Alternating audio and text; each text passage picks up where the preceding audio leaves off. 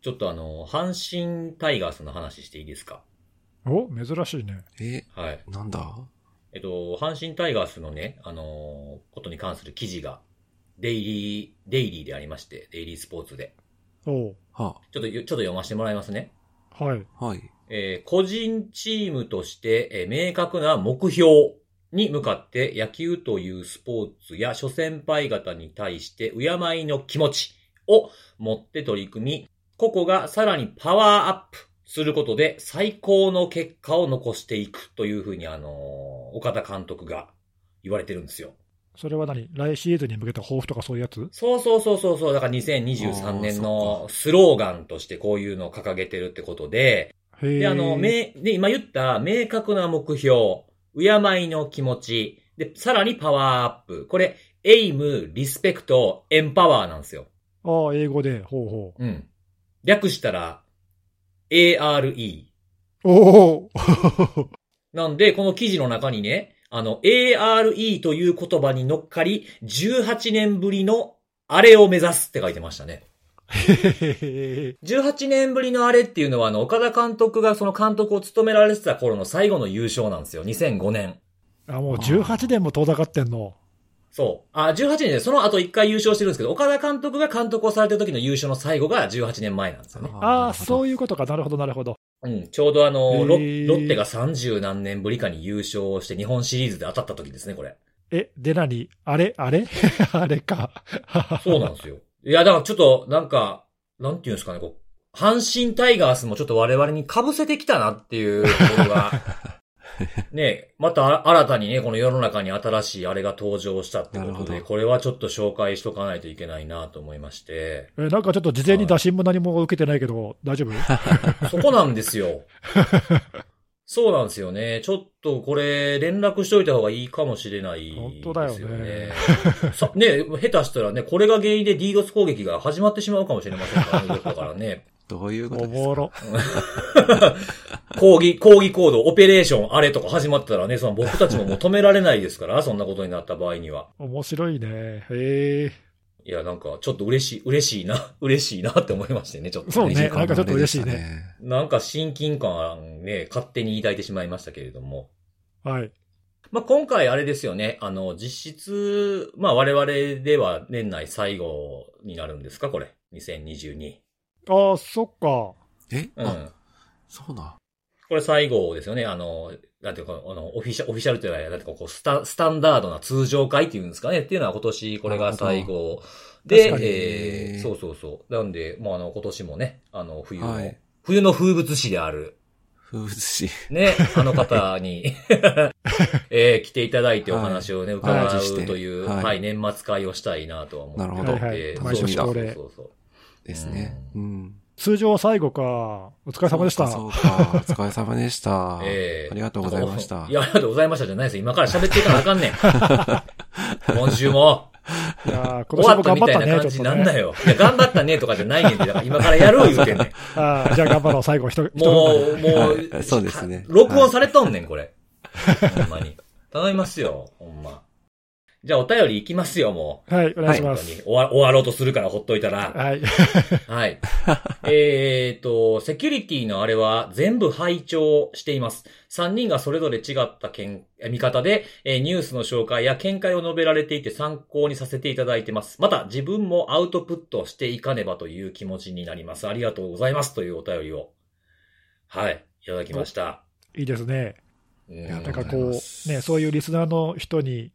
なんかそういう刺激をうん与えられるっていうか、逆にこっちもそういうの聞いて、ね、そうなんですよ。刺激もらえるし、いいですね、そういうのねで。すね。うんなんかね、うその、僕があることを、その、ちょっと、あの、ある脆弱性のことをままとめたものをツイートしたときに、こう、リプいただいた方の返信でね、あの、実はリスナーです、みたいな感じで。おえーー、嬉しいね。はい、そうそうそうそう。なんかこういうね、なんかこう、刺激に慣れてるっていうのは、ありがたいですよね。こういうの教えてもらえるとね、嬉しいなそうだよね。そうですねうんはい。うんお互いにね、刺激を与えつつ、なんかはいアウトプットがあったら、ハッシュタグつけてツイートいただければ、みたいなと思いますよね。はい。はい。うん。はい。お願いしますということですね。で、前回あの、年末って何してますみたいな話ちょっとしたじゃないですか。したした。ね、あー今年の汚れ、今年のうちなものをに的な。そうそうそうそうそうで、あ、なんかお便りからの、あの、派生では話したのかなうん。ええ。それに関して、あの、自分こうしてますというお便りが来てるんですけれども、まあ、いつも長期休みになると OS の再インストール計画を立てています。へえ。えーいろんなものを追加、削除するので、えー結構ぐちゃぐちゃになって挙動が怪しくなったり、当てられなかったパッチを当てて稼働を確認したり、意外とやることが多いですっていう、なんか、システム管理者みたいなことしてますね。なるほどねう。ん。あ、でも俺もさ、あうの、ん。自分のその、まあ、いくつか Mac 何台か使ってるんだけどさ、うん。まとめて全部上げちゃうとなんかトラブった時あれだから、あの、新しい OS が出た時に、1台だけすぐ上げるけど、残りのやつとかは年末にまとめてあげたりとかはよくやるね、そういうことは。ああ、やっぱなんかまとまった時しかできひんことって結構ありますもんね。うん、いや、なんかほら、トラブった時にもしかしたらさ、それリストはしなきゃいけないとか時間かかるじゃん。うんうんうん。そういうのって、まあなんかちょっと休み、まとまった休みの時の方がややりやすいかなっていうのがあって、だからちょっとメジャーなあの OS アップデートとかは少し年末にやったりとか、うんうんうん。確かに言われてみればそういうのあるな。ああ、そうですか。うーん、再インストールとかもあんまりやれへんな。なんかその、置き換えするやつとか、なんかテスト用みたいなやつとかでぐちゃぐちゃになる前提のやつはもう全全部 VM でやっちゃってるんですよね、僕ね。あまあそうだろうね。うんうんうん。素の OS をね、もう一回一から入れるっていうのは、まあ結構大変な作業だしね。そうですね。うん、確かに。なんか昔、学生の時はよくやってたかな。へえ。年、1年に1回なんか再インストールしてみたいな。なんかもう、デフラグするぐらいだったら再インストールするかみたいなああ。感じで昔はね。懐かしい。やはいってたりと懐か、あとは、なんかテスト、テスト用のパソコンとかは、もうあの学校に行く前に再インストール仕掛けて帰ってきたら綺麗になってるみたいなのをもうほぼほぼ毎日やってましたね。ああ、なるほどね。なんかこうもうあの、マルウェア感染させたりとかテストしてたんで、はいはい。VM とか買えなかったんでね、メモリもないしみたいな感じで、昔は。まあ昔はね。そうそうそうそうそうそう。なんでもこういうことをしてるということだそうでございます。はい。はい。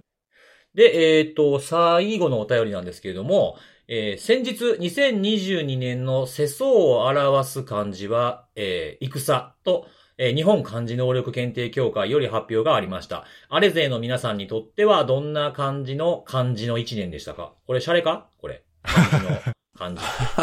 あ、でもそれ、毎年辻さんやってるよな。辻さんはあれです。あのーやってますよね今年の一文字を一年の初めに決めるってやつですよね。ね。今年が何だったかもう忘れちゃったけどさ。今年は、えっ、と、僕もね、だんだん記憶が薄れてきているんですけれども、確か、あの、なんかでも、ポッドキャストで毎回喋ってるよね。はい。相対するの愛かな？ああ。相手の愛かな今年はうんうんうん。はなんかそれ話、このポッドキャストの雑談でした気が、記憶がある。そうそうそうそうそうそうそう。そうなんですよ。その前がタタイじゃなかったかな。対抗、対策のタイで、今年が相対するの愛にしますっていう風に言って、この、なんか、なんていうの、表面とかよく見るとかっていう意味もあれば、そのなんか、受け継ぐとか、次々みたいな意味もありますみたいな感じで、そういうことを、なんかそんな感じのことを言ったような気は。しますけれども、まあそんな感じになりましたよ、結構。おー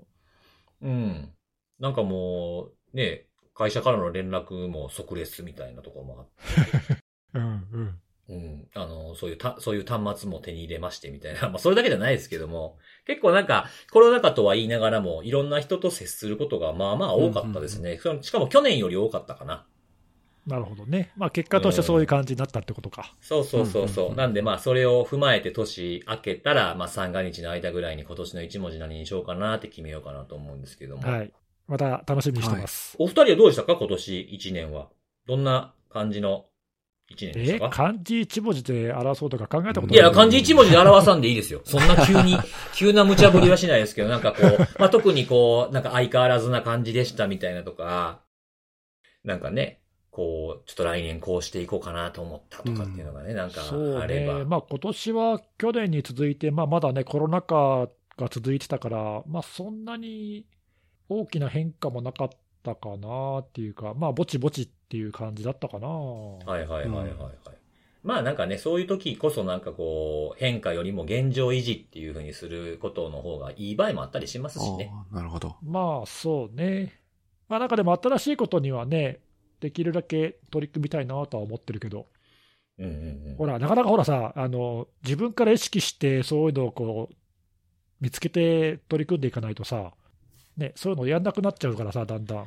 ああ、確かにね、なんかこう、日々こなしていくものがあって、それがこう、通常になってしまうと、みたいな。最初の頃はなんかこうね、真新しさとか刺激とかあるんですけど、こう、なんかこう、運用に入っていくと、ね、それをこう、定期的にこなすみたいなことで、そうそう、そういう刺激っていうのをあんま考えなくなったりしちゃいますよね。当たり前になるとね。そうそう、ある程度ね、ルーティーンにとなっちゃってさ、まあ、それはそれで大事なことなんだけど、そればっかりやっててもね、新しいことをやんなくなっちゃうから、ある程度意識してこう、そういうものをちょっと捨てて、別のことやろうかとかしないとね、なかなか変えられないから。確かにね。まあ、時間、ね、皆さんにとって平等ですからね。24時間はね。それどう扱うかってなってくるとね、何かを捨てて何かを得るっていうのもまあ大事なんじゃないかなとは思いますけどね。まあなんか来年はあれですね、この3人で何かするっていうことも合わせて、なんか、ちょっとはい。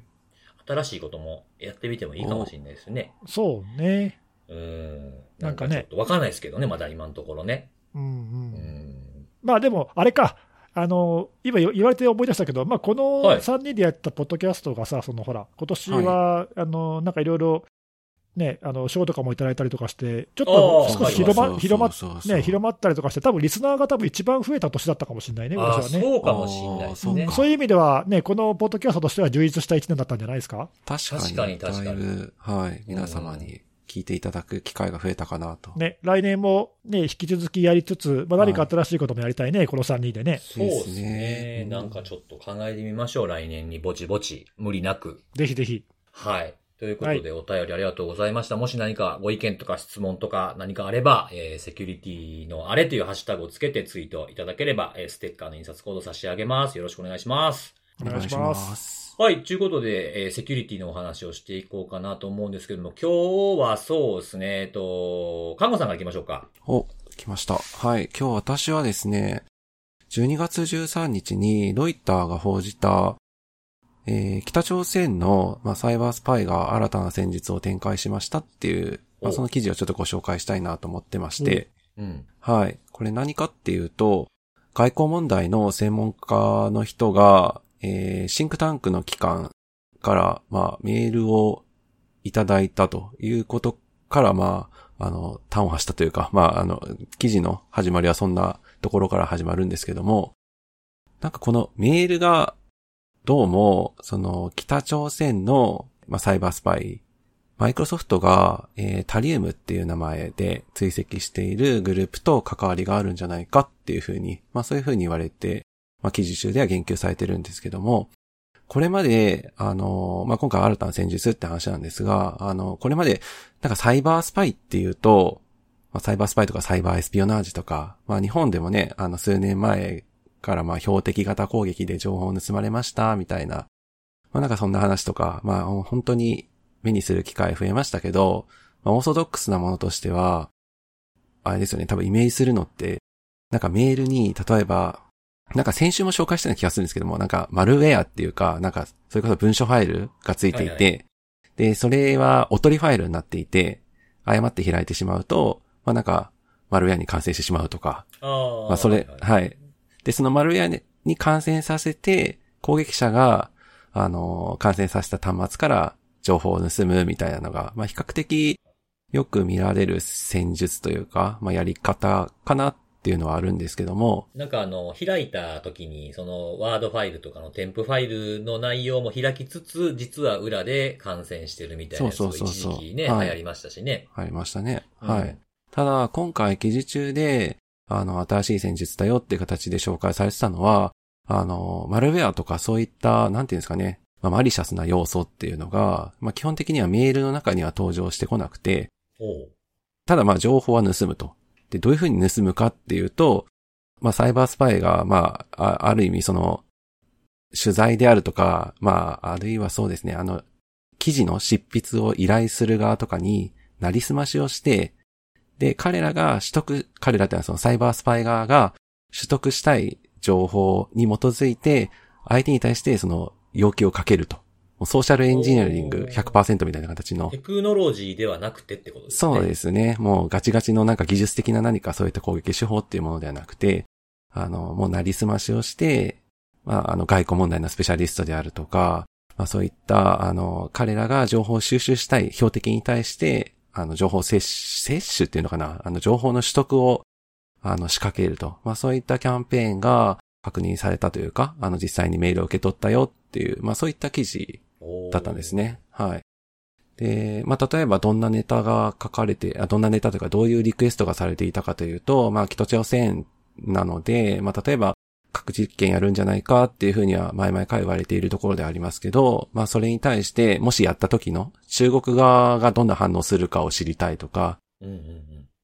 まあ、その内容に関しての原稿をちょっと書いてくれないかとか、はい。まあ、あとは結構日本に対しての、あの、反応も気にしているのか、まあ、記事中言及あったのは、まあ、北朝鮮のこういった、あの、ミミサイルとか、まあ、ああいった軍事的な活動に対して、まあ、日本がどういった対応を取っているかというところについて、まあ、あの、見解を含めた形で、まあ、考えを聞いてみるとか、なんかそういった趣旨で目標としている情報を取ろうとしてるんではないかという話でして、で、まあこれあの、やる側が結構相当なスキルを要するんだろうなとは思いつつ、まあうまくはまれば、これあの、記事中のその BAE システムズの人の、あの、まあコメントにもあったんですけども、冒頭申し上げたような、なんかオーソドックスなマルウェアを感染させて、もうそれこそメールを詳細に調べ尽くすっていうともの、行為に対しては、まあ、非常に、なんていうかシンプルにというか、スマートに情報を取得できるやり方だなっていうのは、うん。はい、改めて思ったのと、まあ、あとさっきも言ったんですけど、あの、何をもって、その、あ悪意なる、そのこキャンペーンというか、攻撃が行われているかっていうところを、まあ、これまでは、なんか添付ファイルがあったりとか、まあ、そういったところで、まあ、ひ結構、は判断、そまあ、例えばそのメールに対してこれが悪性な活動ですっていうのをスキャンフラグを立てたりっていうのがあるとは思うんですけど、まあそういった対策っていうのが、まあ十分に機能しない可能性があるなっていうのは、まあこれコメントにもあったんで、結構それ、まあ確かにそうだなっていうのは思ってですね。で、実際、マイクロソフトも、まあこの記事中に紹介されているこの新しい戦術って呼ばれているものについては、今年の1月から、そのタリウムが非常にシンプルなやり方で行っていて、すでに成功もたくさん収めてますよっていうのもコメントをしていると。まあなので、まあプロセス、今回のこういった攻撃のやり方、やり方に今完全に変えてきてるっていう話もされているので、あの、もうすでに身近で起きている話ではあるのかなと。まあ、あの、ドイターの記述だと5人の、えー事例でっていう形で紹介はされていたんですけども、実際、日本も、まあ、日本が直接っていう話ではないんですけども、このドイターの記事の中では、共同通信の記者の方を装って、シンクタンクの機関のスタッフの職員の人に対して、ウクライナに対しての、まあ、えー侵略っていうのが、まあ、北朝鮮がどういうふうな考えを持っているかとか、まあ、そういった海外の政策などについての質問なんかも、まあ、やってるというところもあるので、もうすでに、あの、身近で、まあ、日本国内で、まあ、こういったメールが発生していてもおかしくはないのかなっていうのは、ちょっと記事読みながら、ふと思ったというところと、これ防ぐのなかなか難しいなっていうのが、もう信用というか信頼というか、あの相手がその人だっていうふうに、まあ思ってしまうと、まあなかなか気づきづらいのかなと。で、今回あの記事で、あの、外交問題のアナリストの方からの、あの、情報でということで取り上げられてるんですけども、その人は、えーフォローアップの、まあ、要求があったことに対してフォローアップの、あの、質問を、まあ、投げたことで、えーまあ、気づいたと。なりすましが発生していたということについて、あの、まあ、要は、これこれこういう形で書いてくれないか、みたいな、あの、要求を、まあ、あの、サイバースパイ側から受けたと。で、それに対して、まあ、その時点では、まあ、サイバースパイとは思ってなかったと思うんですけども、まあ、その要求に対して、こういうふうに書いていいのか、みたいな、おそらくそういったフォローアップ的な返しを、実際の、あの、なりすまされた側に多分したんでしょうね。で、そこで、あの、なりすましというか、こういった情報を、えー取ろうと言われているような活動が行われていることに気づけたっていう、まあ、まあ、あある意味、まあ、ぐ、偶然というとあれかもしれないですけども、まあ、まあ、たまたま感ですよね。その、聞くまでは信、信用というか疑ってなかったんですよね、聞くまでは。はい、その時点では、はい、怪しいメールだっていう形では疑ってなくて、もう本当にシンプルに多分フォローアップで聞いただけ、そっから気づけたっていう話だったので、結構これ、流行るかどうかっていうのは当然あの、やる側の、まあ、コストがどれぐらい割かれるかっていうところにはよるんですけども、誰もができる技でもないですもんね。あ、当然、はい、当然そうです。はい。まあ、ただね、あの、日本語に特に流暢な人とかっていうのが、こういった、今ご紹介したようなやり方に関わって、積極的に関わるっていうような体制が、まあ、そのやってる側で取れるようになる、なったんであれば、まあ、そこは、やっぱり新しい脅威だなっていうのは、はい、ちょっと見ていて、今回記事を読んでいてちょっと思ったところです。なんかこう、サイバースパイっていうと、どうしてもそういうマルウェアを使ったりとか、ね、フィッシングサイトを使ったりとかっていう、まあテクノロジーを使ったっていうのがあるんですけど、この攻撃はあれなんですね。だからパソコン、コンピューターの中身じゃなくて頭の中身を取ってやろうっていうことをしてるから、まあすんなり言っちゃうと、まあ後から気づいても、ログとかそういうのも特にね、メールのやり取りしか残ってうないん、ですし。そうなんですよね。厄介っちゃ厄介ですよね。でこれって、あれなんですか、その、ど、ど、5人が、その、5, 5人が攻撃を受けたみたいな報じられ方をされてたみたいですけど、はい。まあ、それは分かってるだけでってことですよね、結局は、ね。おそらくは、はい。ですよね。そうです。だから今もなお気づかずにやり取りをしてる人もいるかもしれないってことなんですよね。の可能性はあっても全然おかしくないのかなと。これはその、なんか発覚のきっかけっていうか、なんかそのメールを送って、それでたまたま気づいたぐらいしかないんですか？なんか他にこういう怪しいとこがあったとか、そういうことは報じられてはなかったんですか？うね。ーん、記事中だとその、ドメインっていうんですかね。うんあーはいはいはいあのー一番、ドットオルグってなってるところが、ドットライブになってたとか、ああ、本当は ORG なのにってことなんだ。はいええそうなんだ。えーでもなんかこ、個人のね、その、記者、個人でやってる記者さんというか、そのね、記事書く人とかだったら、普通に Gmail でやり取りする人もいますもんね。うんまあですよね。で、あと他の署名欄とかはちゃんとしてたって話だったので、パッと見は気づかないかもしれないですね、やっぱり。確かに確かに。なんかこう、普通は物理的にコンタクト取って仲良くなっていくなんていうのは結構ね、もう擦られ倒した手法ではあるけど、それをメールっていう経路に変えてやってきてるってことなんですね。そうですね。うんこれでも今さ、辻さんが言ったけど、その手段こそメール使ってるけどさ、やってることはその従来からのそのスパイ活動と多分これ何ら変わんないよね、多いや分、ね。本当本当そうですよね。ね、その人に近づいて、そのね、あなたの研究に興味がありますみたいな、そうそういうふりしてさ、うん、うん。はい。記者のふりして近づくとか、専門家のふりして近づくっていうのは、まあ、おそらくその以前から多分やわれやられてたことだと思うんだけど、情報機関とかの間ではね、ヒューミント的にさ、そうですね。ね、うんなんかそれをそのままなんかメールに置き換えただけみたいな感じだから、厄介だね、これね。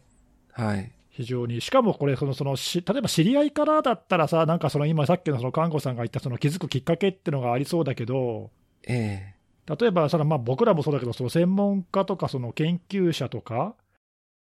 初めて記者の人から取材をの依頼が来たとかだと、相手知らないけど、まあなんかどうもちゃんとしたところの人人っぽいとかだとさ、うん。はい。でしかもその相手が自分に興味を持ってると思ったら、まあなんかちょっと聞いてしまうよね。そうなんですよね。うん、そこら辺がうまいよね、その人間の心理をついてるというかね、うまうまく、これはちょっとだから、気づけないよね、そう簡単にはえね。え。これをなんか怪しいメールに気をつけようっていう、なんていうか、その、スローガンで対応するのは結構難しいかなとは思いました。うんね。はい。まあだから唯一の救いは、そのさっきもあの言ってたけど、そのやる側が簡単にできないっていう点だけだよね、これ、相当の専門の知識とかさ、うんやり取りも多分その、なんかね、怪しく見えないようにやるには、まあ、それなりのやっぱちょっと多分訓練を受けてないとできないような、多分そういうスキルじゃないかなと思うんで。そこは量はい量産できなさそうですよね。そうそうそう、まあだからまあそういう、それこそ本当に情報機関がそういうの専門に教育してるとかさ、わかんないけどね、なんかそういうのがないと、そんな簡単にできないと思うんで、まあそれだけが救いだけど、やられたら多分気づけ、多分俺でも気づけないと気がするな、なんか。いや、相手のその初手ではちょっと気づけなさそう。ねうん、ですよそうねそう。なんやろな、怪しいかもと思いつつもみたいな感じにはなりそうですね。はいまあそうはいそうそう。ね。いやー、やだね、こういうのは。そうですね。なんか、ビジネル、ビジネスメール詐欺はいはいはい。の、なんか、あの、サイバースパイ版っていうか、ちょっと、ちょっと表現があれ、あちょっと適切かわかんないんですけども、なんかそ、そんなイメージを持ちました。そうだね、そのそういうのの可能性もあるよね、アカウント乗っ取ってやり取りして、うんはいうんね、相手からの返信は気づかないようにこう毎回消したりとかしたら、まあ、本人気づかないうちにやり取りできそうだもんな。ですよね。うん、それも確かにあり得るね。気をつけましょう、我々も。そうね。来るかも、ね来るかもしれませんよ。来るかもしれない。いや、来るかもしれないね。はい。いや、本当に。はい。はい、気をつけていきたいなと思いました。はい。はい、ちゅうことで、じゃあ次、僕、いきます。はい、お願いします。お願いします。えっ、と、今日ですね、僕が、あの、紹介するのは、えー、 Qbot。まあ、別名で言うと、 Qakbot とか、えー、 Pinkslipbot とかっていう風に呼ばれたりしますけど、まあ、これはもうあれを、あれ、これを聞かれ、これ？あれ？を聞かれている。えー、皆さんにはですね、まあ、もう、まあまあ、聞いたことあるような名前なんじゃないかなねお馴染みだよねですけど、はい。そうそうそう。この Q ボットが、あの、新しいこう、マルウェアの配送方法を使い始めたよっていうのが、シスコのタロスのレポートで上がっていたので、まあちょっとこのおさらいも兼ねて Q ボットって何なのかみたいな感じの話からちょっとしていこうかなと思うんですけど、そういうあれだよね、はい攻撃手法の新しいこう変化にはね、こう敏感になっていかないとね。そうそうそう。そうですね。うんはいで、Q ボットって実はあの、エモテットよりも先輩で、あの、エモテットって2014年からなんですけど、あの、Q ボット、Q ボット2期はですね、えっと、2008年頃から、えーあ活動されていると。はい、そう、だからはい Q ボットパイセンパイセンだったんですねパイセンなんですよ。はいそうそうそう。意外とね。まあ、とはいえね、あの、過去にね、あの、エモテットが Q ボットが入ってくる経路になったこともあったりするんで、まあ、何かしらこう、つながりも、はい、あったりすはいはいるっていう。はいはい。で、まあ、Q ボットというとですね、僕はもうこれ聞くと、あの、その後にランサム来るみたいなイメージは結構強いんですけれども、はい。例えば過去だったら Ryuk とか、 REvil とか、もう、あの、今はなき、あの、エグレゴール、エグレガー読み方わかんないですけど、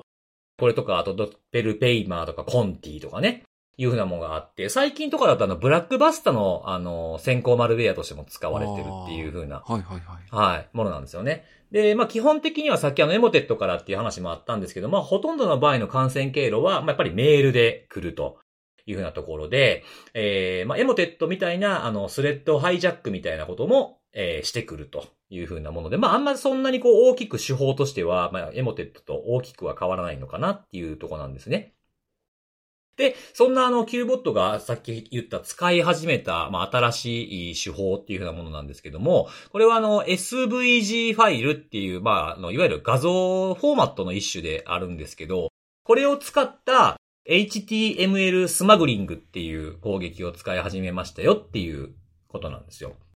で、この HTML スマグリングっていうのは、前からキューボタン使ってたんですけど、この SVG を使ったこの HTML スマグリングが、えー、新しいですっていうお話になるんですね。で、この SVG ファイルって、あの、使ったことある人の方が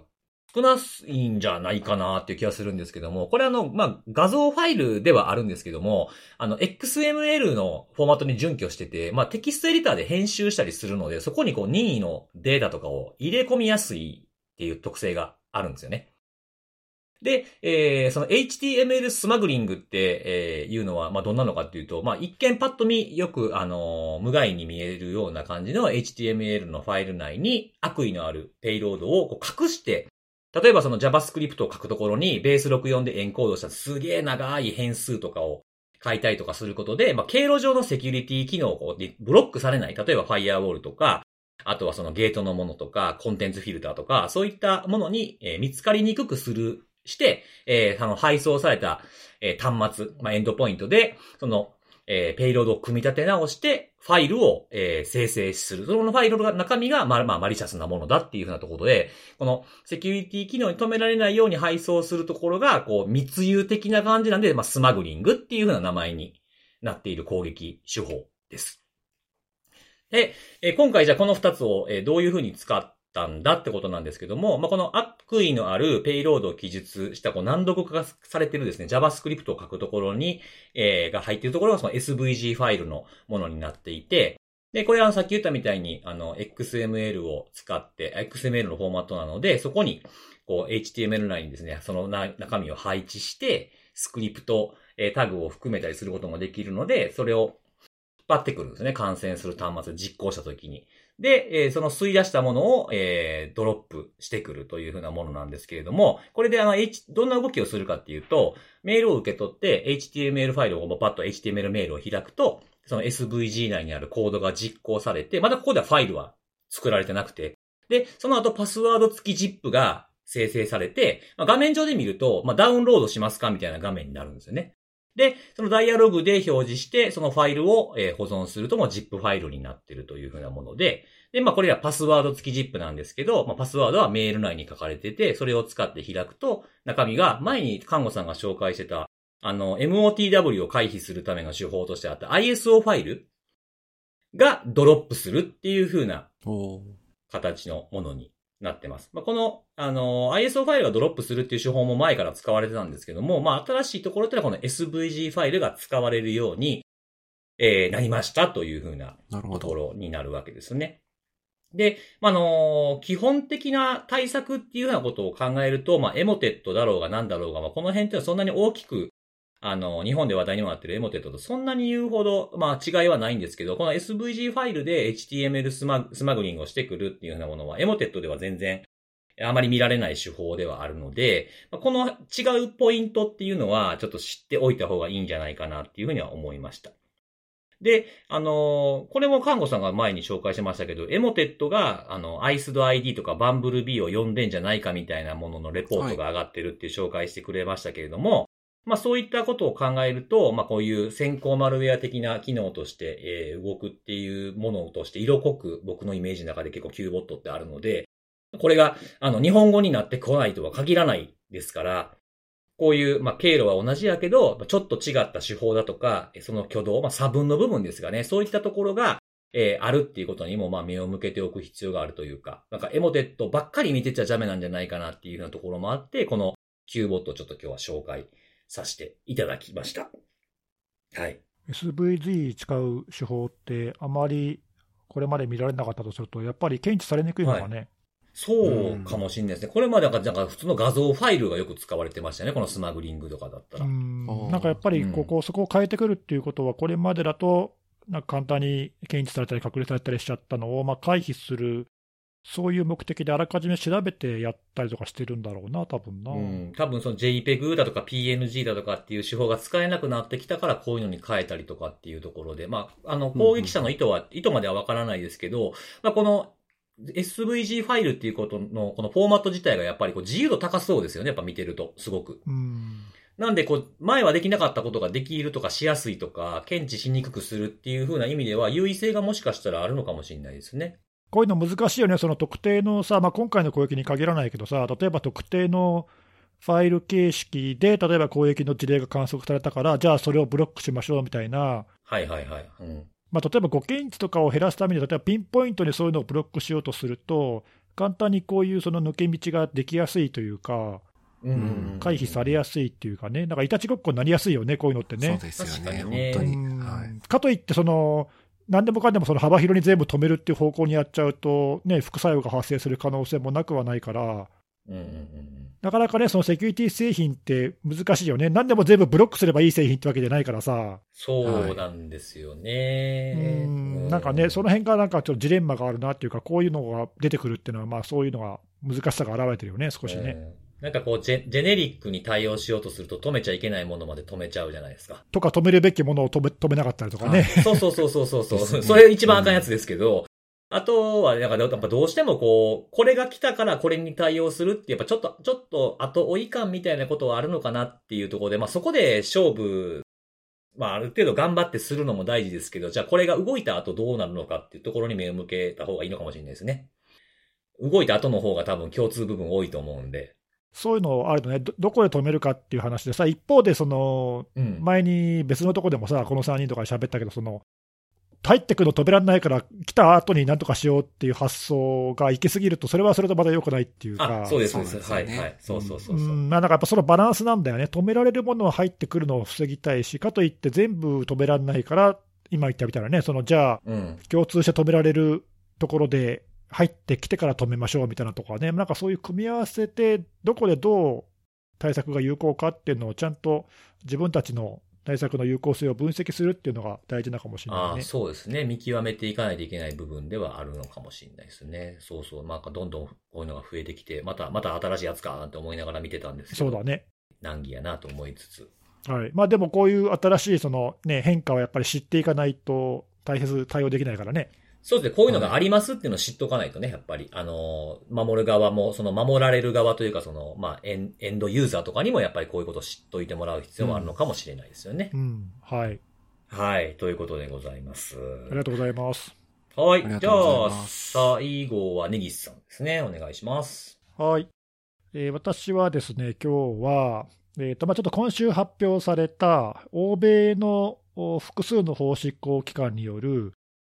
いわゆる DDoS 攻撃代行サービスの一斉摘発っていう話題を紹介したいとお、思うんですけども、まあ、あのこのポッドキャストでもたびたび紹介しているけども、あのいわゆるブーターとかストレッサーって言われるサービスですね。あのまあ、ユーザー、登録したユーザーが、まあ、何らかのお金を払って、えーサブスクリプションとかのプランを買って、えーポチポチっとやって公益したい相手とかのアドレスを指定してポチッとやると、まあ、そのユーザーの代わりに公益をしてくれるという、まあ、そういう代行サービスっていうのが、まあ、世の中にはたくさんあるんだけども、まあ、それが一斉に摘発されましたと。いう話で、で今回のやつは、そのユーロポールがまあ主導しているオペレーションパワーオフっていう、まあ、そういう作戦があって、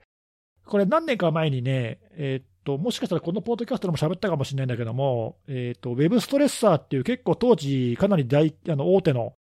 サービスを摘発したっていう事例があって、まあ、そういった、あのそれそれ以降ずっと続いてて、まあ、その一環で今回もなんかやりましたと。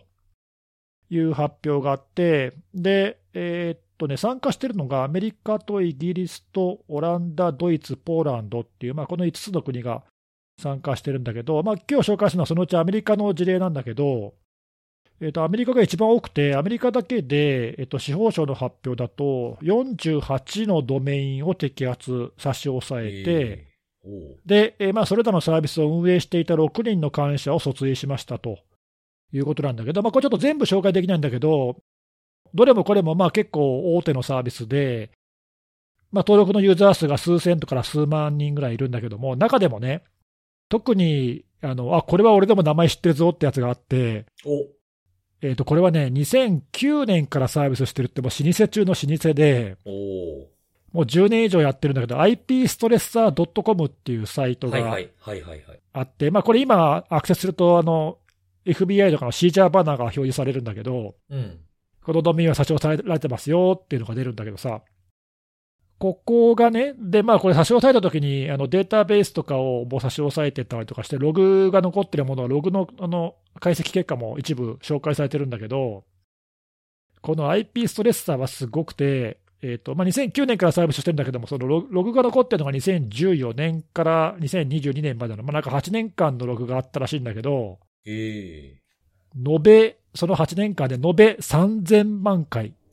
3000万だよ、3000万回の、うん、DDoS 攻撃を実施したログがあって、うん。ユーザー数が200万人以上。おすごい、すごい数ですね。うん、で、まあ中にはね、あの、ほら僕らもさ、あの、調べるためにアカウントとりあえず登録だけするとかよくやるじゃない。うんうんうんうん。なんで、まあ中には冷やかしがいて、そのうち100万人ぐらい、100万ユーザーぐらいは1回も攻撃をしてないっていうことなんだけど、逆に言うと半分ぐらいの100万人ユーザーぐらいは、うん、1回以上攻撃をしている。すそんないるんだ。そうそう。で、最近までそのアクティブだったユーザーがどれくらいいるかはちょっとはっきりしないんで、まあおそらくそれは数万人ぐらいだと思うんだけど、うん。まあでも、延べでその過去8年の間に200万人が登録してるっていう、ちょっととんでもない規模で、しかも公益回数3000万回って、ちょっとこれびっくりで、えうんなんか、わかんないですね。数が多すぎて。ね、だからね、まあ、8年間だけどさ、ざっくりその1年間にまあ数百万回やってるわけでしょ？えそうですよね。そうですね。うん。で、1年間に数百万回って、もうほぼ毎日もう打ちっぱなしっていう状態だからさ。本当そうですね。そうですもんねう。ん、いや、もうとんでもない数、だからそう毎日その複数のユーザーがもうずっと並行してコマン攻撃コマンドを打ち打ちまくってるっていう状態だよね。だからそれだけのあのすごいサービスをまあ今回摘発したんだけど、まあ他にも全部で48個のドメインをアメリカだけで差し押さえましたと言っていて、まあ、これはあの成果としてはね、大きな成果だったなと思うんだけど、ちょっといくつかで面白い話も出てて、はい。あの FBI ってこういう摘発時って毎回やってるんだけど、今回もその全部のサイトで実際に登録をして、はい。で、えー安いプランを実際に購入して、はいはい。で、自分たちのサーバーに攻撃をしてみてるんだよね、これね。えおで、そしたらね、なんか、あの、どういう基準で選んだか知らないんだけども、あの、まあ、ウェブサイトとか、あるいは、なんか掲示板のサイトに宣伝とかがあるじゃない、よく。ーあー、ありますあります。そういうサービスのね。で、なんかそういうのを調べて、なんか100個ぐらいのサービスをなんか調べたらしいのね。で、えーまあ、中にはその調べて登録して使ってみたら、なんかサイトが全然安定してないとか、攻撃しようと思ったけど攻撃が機能してないとか、うんうん。まあ、あるいはその、なんか、あの歌い文句としてはすごい攻撃が出るって書いてあるけど、実際やってみたら全然そんなことなかったとかね、なんかそういうの見かけ倒しなものも結構あったらしいんだけども、うん。今回、その摘発したものはすべて宣伝文句通りの攻撃能力があったと。おいうこーとで。看板に偽りなしだったんですね。そう、偽りなしだったから摘発摘発しましたっていうことをまあ言ってて、で、まあ、ほとんど多くはね、なんかあの UDP のアンプ攻撃が使われてたらしくて、はい。あのまあ、攻撃規模としては、そのまああの使ったテストしたものが比較的あの一番チープなプランを利用したって書いてあるんで、まあ、そのせいもあるんだろうけど、規模はそんなに大きくなくて、まあ、100メガから10ギガ BPS ぐらいでしたって言ってるので、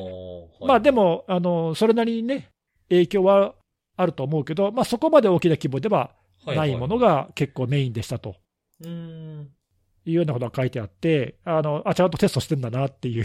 うん。のが面白かったの。と、うん、それと、あとその実際にその摘発したところの管理者、まあ、今回訴追された管理者に、まあ、事情聴取とかを結構いくつかしてるんだけど、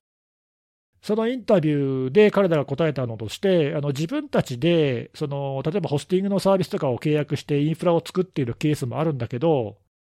中には他のブーターのサービスからサービスを買ってる、契約してるケースがあったと。おーはいはい。ということで、でまあ、これは前にも話したかもしれないけども、まあ、実はそのこういうブーターサービスって山のようにいっぱいあるんだけど、実際の攻撃能力を持っているものがそんなにあるっていうわけではなくって、実はその他のサービスの OEM だよね、要するにね、OEM っていうのかな、分かんないけど、なので、あのこういうその他のサービスに依存してるやつをもし使うと、どうなるかっていうと、そのサイトで攻撃コマンドを実行すると、裏で連携して、例えば API かなんかを多分叩いていて、ええそう、他のサービスの攻撃インフラから実際には攻撃してるっていう、うんまあそういうことですよまあね。、実態は一緒だけど、入り口が複数あるってことですね。そ うそうそうそう、うん、まあなんかそういうのがあって、だから契約するときに、まあ、なんぼかお金を払うことで使わせてもらってるという、まあそういうう。ん。あの実態も今回、いくつかありましたと。で、まあこれはまあでもまあ前からあったから、まあそんな新しいことはないけども、ああ、やっぱりそういうのは今でも使われてるんだなとうん。いうのが、まあ確認できたということで、えーまあそんな感じですね。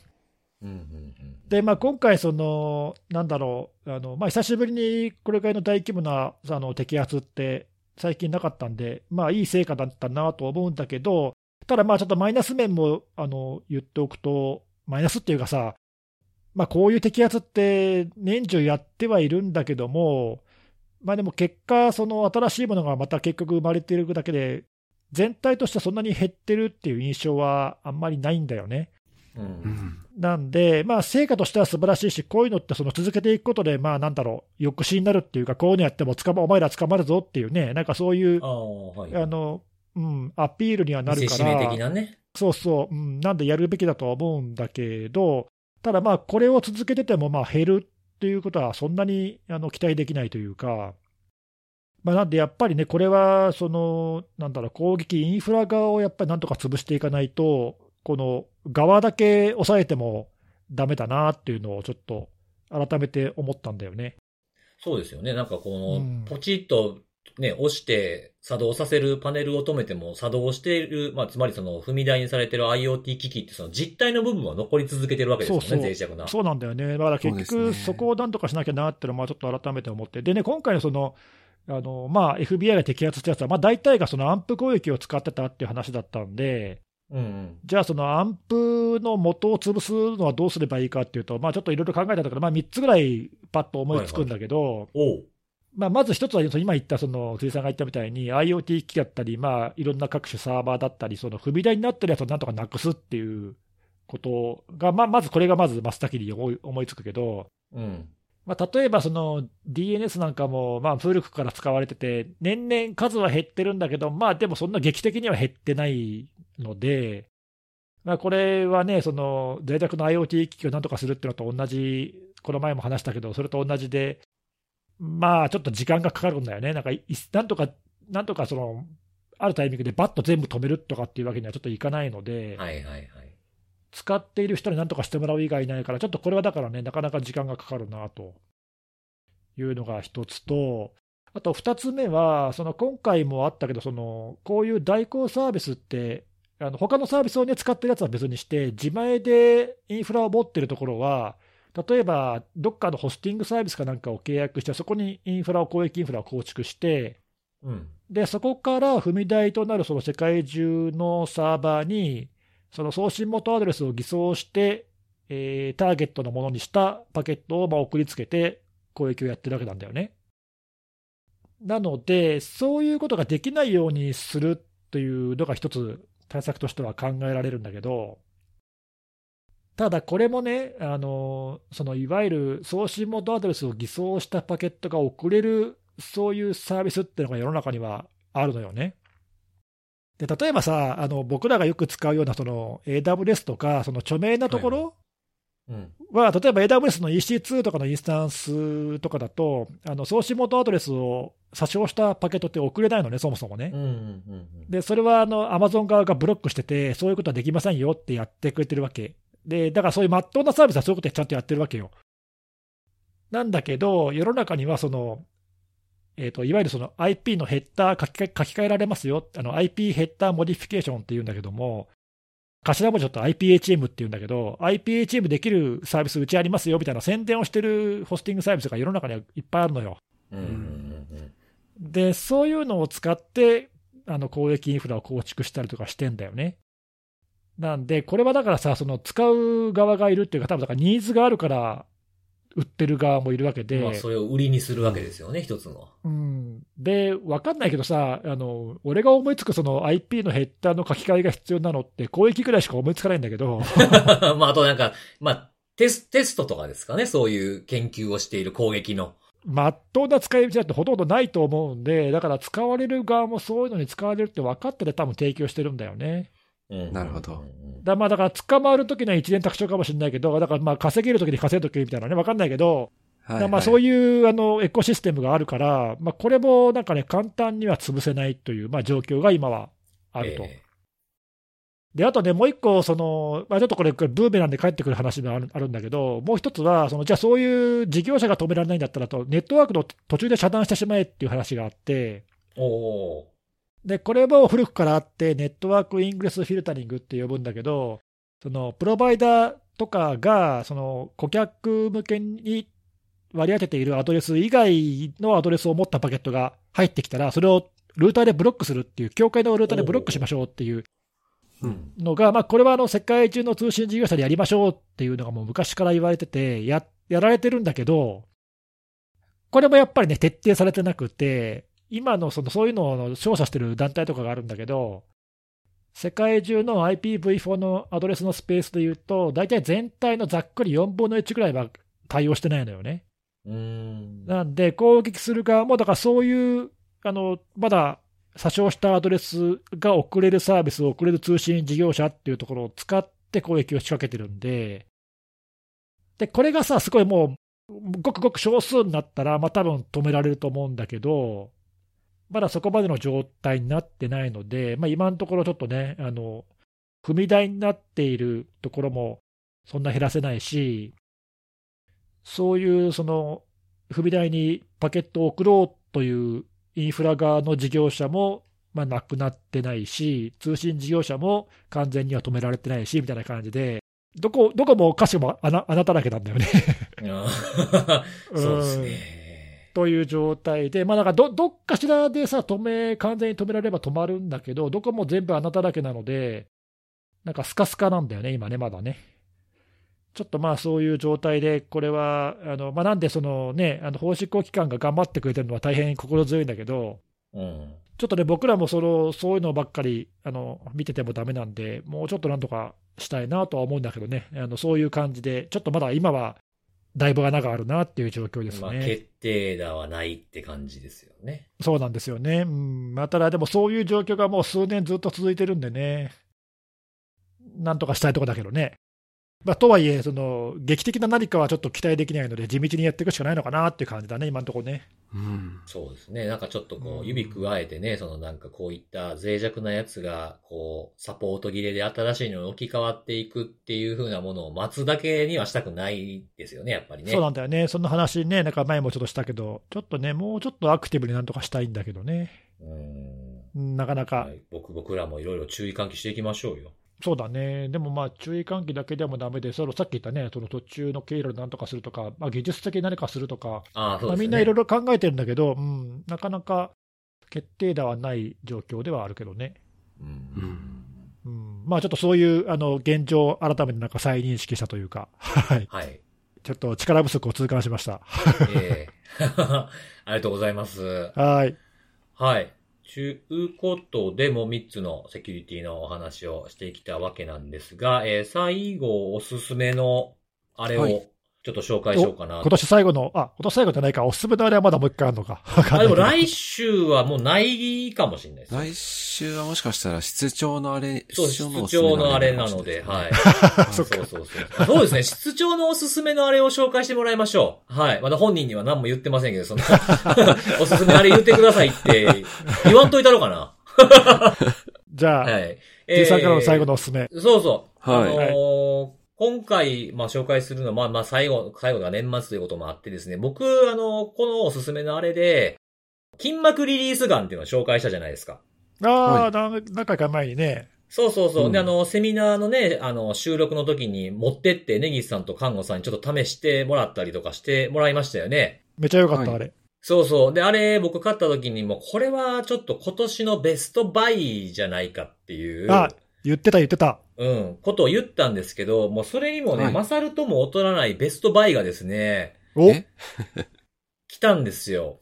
来た。うん、まあ、まあ、ちょっと違うもんなんですけど、もともとそれも、その、筋膜リリースガンと同じく、あの、存在自体はずっと知ってたんですけど、なんかこう、なぜか及び腰になって手を出さなかったものなんですが、ちょっと気になって買ったんですよ。おそれ何かというとですね、エチケットカッターっていうやつなんですよ。おーはいはい。まあ、何かっていうと、平たく言えば鼻毛カッターですよね。はいはいはいはい。そうそうそう。まあまあ、眉毛とか髭とか耳とかっていう風なのも書かれてたりするんですけど、まあもう形状から見て明らかにもう鼻毛カッターなんですよ。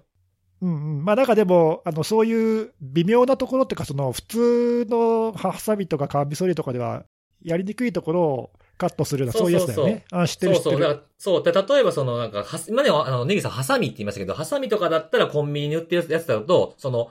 ハサミの刃の外側が当たらないように丸く作られてるやつとかがあったりするんです昔からあるよね、そういうのね。そうそうそうそう。で、うんそれ、まあ、そう、僕も生きてたら鼻毛も伸びてくるわけで、やっぱ鼻毛で、あまあ今ねほらマスクしてるからあんまり気にはしないんですけど、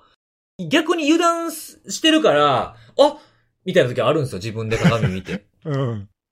なんか岩、岩を覚えるぜって思ったら、はっみたいな時があってですね。うんうんあの、これが癖になってしまうと、この、まあ、ね、もっともっとこうコロナ禍が、コロナ禍というものが落ち着いてきた時に、もう僕鼻毛出放題になってしまうんじゃないかなっていう のがあって、その前に気づけよ。いやいや、慣れっていうのは怖いですからね。で、あの、そう。で、鼻毛が出てるっていうのは、あの、格好悪いっていうことだけではないんですよ、やっぱり。僕思うに。うんあの、周りに気を使わせると思うんです。なるほど。鼻毛出てますよって言えます？まあ確かに言いにくいよね、なかなかね。でも絶対言った方がいいんですよ。だって分かってたらその人家帰るまでずっと鼻毛出てる人ですから。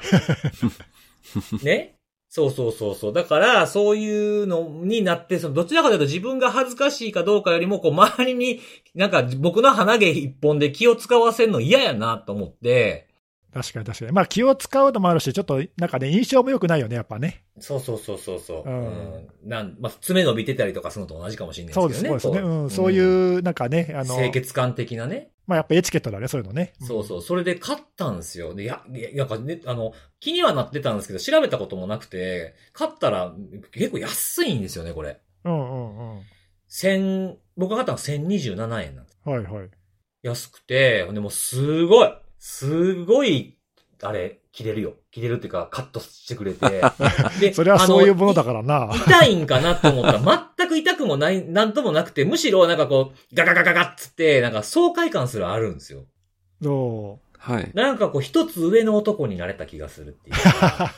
安っ。安いな。うんすごいですね。コスパすごいなっていうところで、そのね、ママッサージするその筋膜リリースガンもすごい良かったし、体すごい楽になるけど、まああれはね、ほら、まあ物にもよりますけど、1万5、6千円とかするじゃないですか、まあまあ。そうですねはいはい、まあね。はいこれ1000円で、なんか調べたら、替えの先とかついてるんですけど、これ替え買うぐらいだったら買った方が安いんちゃうん言うぐらい安いっていうのがああって。あはいはい、確かに。うんなるほど。で、あの、ちなみに僕が買ったのは、あの、パナソニックのやつなんですけど、うん。あのーさっき検索して Amazon で、あの、購入履歴から、あの、ポチって見てみたら、あの、ベストセラー1位って書いてて、おお。気づかずに買ったの？そうそう気づかずに買ってたんですけど、あ、の、何のベストセラーやねんって思ったら、カテゴリー、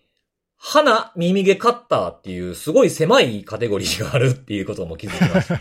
なんで、この手軽にこうね、その、た洗面台のとことかに置いといて、ちゃちゃっとやればね、いいよねいいんじゃ。ないかなと思います。はい。ちなみに、あの、今のそのベストセラーのパナソニックのやつは僕も持ってます。同じやつ？うん、同じやつ。マジっすかうん、何年か前に買って、愛用してますようーんいや、なんかそんなん、そんなん使ってんやったら言ってくださいよ。いやいやいやいや、あえてそんな言うかわざわざ。あんまりアピールしないです、ね。わざわざ言うか、それ。いやいや、鼻毛カッター、いやいや、こういうことこそ僕は言った方がいいと思うんですよ。なんか そうかな。鼻毛っていうキーワードがすごいなんかちょっとハードル高いじゃないですか、なんか。まあまあ、でもそれ鼻に限らずいろいろ使えるからさ、あの、たしな、うんたしなみとしてね。あのたしなみカッター。だだからいいですよね。だから、いいですよね。このエチケットカッターっていうネーミングもぴますうまいよね、確かに。絶妙やなっ名て思って。そうそうそうそう、エチケット。確かにまあでもそれはおすすめですねはいそうそうそうそう。なんでこれね、あの、今年伸びきった鼻毛を皆さんも切っていただければ。前 ちょっとその言い回しが。ええあの、ちょ、ちょっと伸ばしたぐらいが爽快感あっていいですよ。いやいやいやいやその辺にしとけ、その辺に。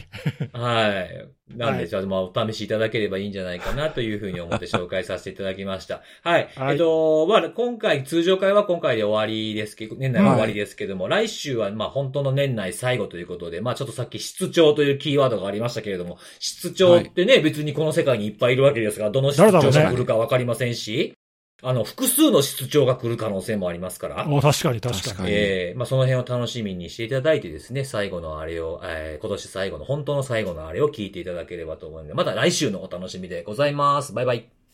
バイバーイ。